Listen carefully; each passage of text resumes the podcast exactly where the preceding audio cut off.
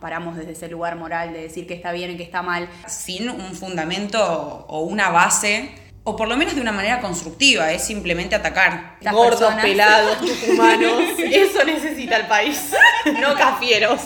Basta de chitos lindos que no hacen una mierda. Un tatuaje de vino en el medio de la panza, se perón en un brazo. Y además hay gente que puede gastar mucha plata en un termo Stanley. O sea, porque sale 15 lucas un termo. Y bueno, eso dice un montón. Soy Lore. Soy Sofi. Soy Juli. Soy Jan y esto es Insubordinadas.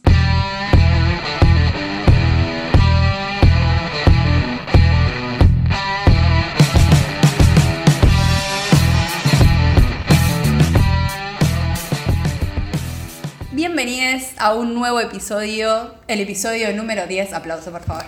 ¡Bravo! Llegamos al episodio número 10 y como sabrán o habrán visto en el meme hermoso que subimos esta semana, vamos a hablar de progresismo y progresismo. Ustedes no me ven, pero yo estoy moviendo la cabeza, sintiendo y negando.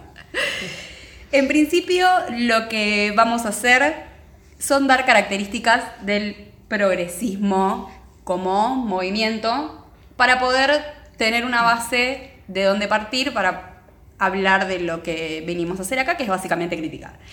Entonces, entonces elegimos determinadas características que son súper reducidas, pero bueno, como ya les dije, es para tener un punto de partida en la discusión. El progresismo es un movimiento básicamente basado en la ampliación de derechos. Esto implica la redistribución de la riqueza, el Estado como garantizador de derechos, políticas estatales que sirvan para aportar a los derechos individuales, ya sea, por ejemplo, el aborto, eutanasia, etc. Partiendo de esta base, parece que estamos hablando de peronismo, pero Pero aquí viene la cosa. Bueno, bien, es importante recalcar esta distinción entre el progresismo que acaba de describir Juli y lo que vamos a hablar nosotras, que es el progresismo más falopa, el progre de Cava.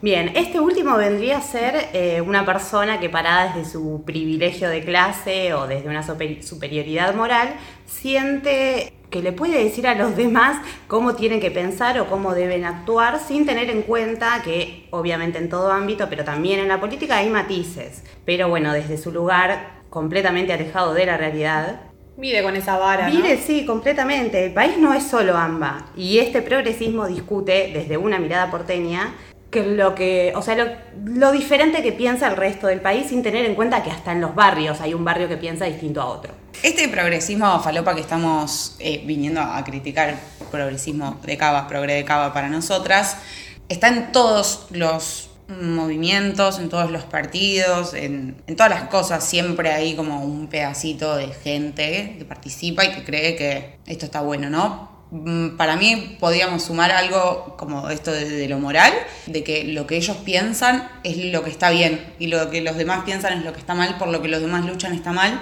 entonces eso no se puede. Bueno, y eso también sucede dentro del feminismo, que es un poco alguno de los ejemplos que queríamos tratar, trabajar, charlar con ustedes en el día de hoy.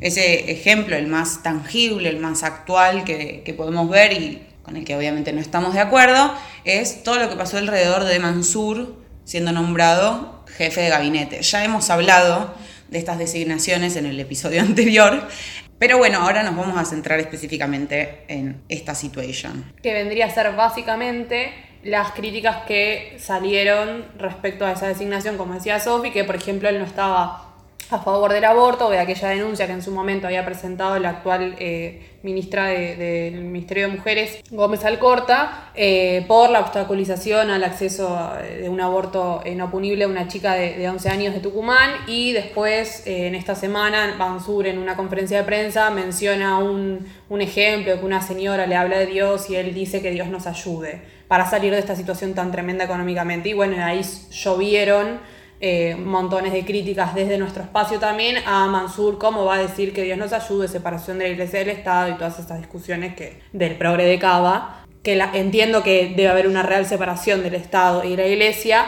pero en este caso fue simplemente una frase. En ese sentido, la crítica debería estar centrada ahí en la separación de la iglesia del Estado y no en la fe de las personas. Si Mansur cree en Dios, ¿por qué no va a poder decir que Dios nos ayude? Si nosotros creemos en Alá o en el diablo de los siete infiernos, le vamos a pedir a ellos, ¿viste? Como... Sí, sí, con total libertad Sí. de culto en la, en que- En la que En la que estamos. vivimos, sí. básicamente. Sí, y en eso por ahí salió eh, una compañera que es Soledad esa, que es eh, abogada, feminista, peronista, y sale como a dar una discusión en Twitter, en realidad es un comentario que pone, que dice, sepan que el Tucumán de Mansur puso cuatro votos para el aborto, sepan también que hasta junio se iban haciendo 1836 IBES, según información oficial. Antes de la lapidación de Mansur en nuestro nombre, pregunten, quizás hicimos bien y entendió, no todo es tan lineal acá en el norte. Aplauso cerrado para mujer. Porque e- es eso, ¿no? Como desde acá, desde nuestro puntito, nosotros somos conurbanas, a nosotros nos encanta aclararlo, pero seguimos estando dentro del AMBA, entonces sigue siendo el pequeño mundillo del progre de Cava. Sí, y además digo, ¿no? Como ámbito, ámbito no, digo, democracia plena, eh, Mansur es un gobernador histórico. Además, Democracia ple- plena y federalismo. federalismo absoluto, eh, pero digo, elegido democráticamente, eh, puede claramente ocupar y debe, porque digo, intentando, no intentando, pero sí, como en esta intención de hacer un, eh, un- país cada vez más federal, como, y esto de que mencionabas, que mencionábamos la otra vez de el aborto no es la única eh, vara con la que se puede medir un dirigente, como hablando de las libertades podemos estar a favor o en contra, el tema acá es como en esto, los progres que se piensan. No, y que aparte están midiendo desde este lugar que decíamos, ¿no? Moralista, parándose desde un lugar que aparte anula cualquier tipo de discusión, principalmente política, cuando nos paramos desde ese lugar moral de decir que está bien y que está mal. Pero estos, estos seres no se ponen a discutir cosas que son importantes, quizás, no, no sé, no me arriesgo a decir que más importantes, pero por ejemplo, el PRO queriendo avanzar sobre los derechos de los trabajadores, las indemnizaciones, digamos, esas cosas no se discuten. Lo que hacen constantemente es comerse la curva de discutir si Mansur tiene que ser católico o no, o si, eh, no sé, si debería ser jefe de gabinete o no. Ahí me parece también que es muy interesante, que esto para profundizar en algún otro momento, que en ese sentido también damos por entendido que el PRO, Juntos por el Cambio, JXC, lo que sea como le querramos poner el nombre, eh, son malos. Y todo lo que vayan a hacer va a ser malo. Entonces eso ni, ni siquiera lo pensamos, porque sabemos que está mal. ¿Me explico? En cambio, hacia adentro, eh, hacia nuestros espacios, que se supone que son los que están bien, estoy haciendo comillitas con las manos, ahí nos damos el lujo de criticar y criticar y criticar sin un fundamento o una base, o por lo menos de una manera constructiva, es simplemente atacar. Sí, yo creo que en esa es, eh, por un lado, ciertos sectores de poder, medios de comunicación, etc., que meten la mano y que montan operaciones como sacar de, poner la frase de Mansur de que Dios nos ayude, y eso pica en, los sectores progres que se identifican con el peronismo o no, pero que están ahí y, y caen en esa curva de dañar un espacio político en vez de centrar la discusión en que la derecha nos gobernó cuatro años, el desastre, pipipi, y además es eh, la moral, ¿no? Y este, esta cosa de época que, que charlábamos antes del episodio, eh, en donde pareciera ser que, digo, blanco, negro. blanco negro y, y si el otro no piensa negro, bueno, la discusión está anulada y, y se torna eh, violento, entonces como no hay con- convivencia posible. No sé si solo convivencia, no hay discusión, y la discusión y el consenso son claves en la construcción política. Digo, desde ahí somos todos distintos y distintas, tenemos que partir de esa base. Ahora, esta, esta dicotomía, esta polarización moral de que lo que uno o una cree, piensa, discute, lucha, es lo único que está bien y lo demás está todo mal, dificulta un montón y además termina convirtiendo cualquier intento de discusión en un ataque, en una situación de violencia. Hablamos antes también de el ejemplo del aborto. Quienes están a favor de la, de la despenalización dicen, no, ustedes están mal porque dejan que las pibas en los barrios se mueran, las que no acceden a interrupciones voluntarias del embarazo. Y del otro lado, los pro vida, que está muy mal decir pro vida, te dicen asesina de una, de entrada. Entonces es como de ninguno de los dos lados se puede generar un debate. No, y además yo creo que siempre vuelvo a Cristina cuando se desata esta discusión pre-legalización, despenalización en realidad del aborto. Ella dice frente a tanta confrontación y violencia, y esto de los, los, celestes y los verdes, ella dice, es con, es con ambos. O sea, nunca puede ser desapareciendo, ¿no? Y acá la, la palabra de desaparecido eh, al otro. O sea, nunca puede ser esa la salida. Eh, pero hablábamos también de, bueno, frente a tanta fragmentación de luchas y discusiones, veganismo, ambientalismo y la de tu vieja, eh, o sea, todos están en una distinta y es como, Sí. por ahí es volver para mí al peronismo. Para nosotras. Siempre tenemos la para el mundo, para el mundo. Esa pero- sería la conclusión de- del capítulo de hoy. Más Volver al peronismo.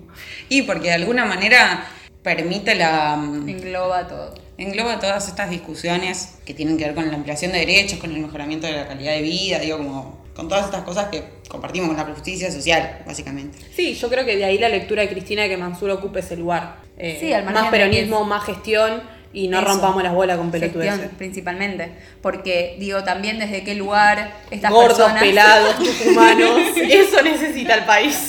No cafieros. Basta de chitos lindos que no hacen una un mierda. tatuaje de vino en el medio de la panza. Sí, queremos, eso. perón en un brazo.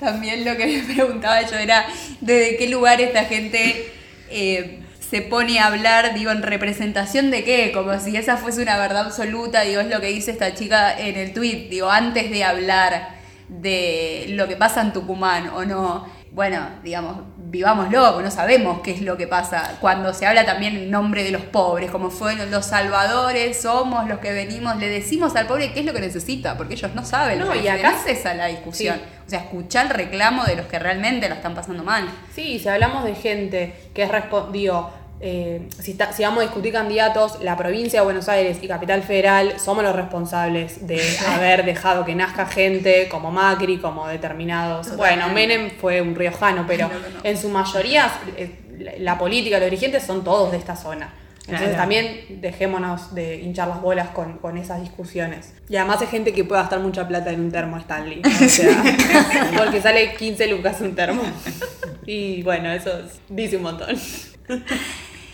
Y en definitiva me parece que, en mi opinión, la conclusión sería que siempre puede haber críticas, pero que la crítica y la discusión no puede anular, mejor dicho, la crítica no puede anular la discusión. Digamos, si nos vamos a sentar a discutir, podemos escuchar y, dar argumentos que no anulen Re, que no, anulen, no an- anulen al otro y que además permitan avanzar, digo, hacer acuerdos para llegar a mejores lugares de una manera constructiva. La salida es el peronismo. Creo que cerramos. Es la mejor conclusión Amén. de todas.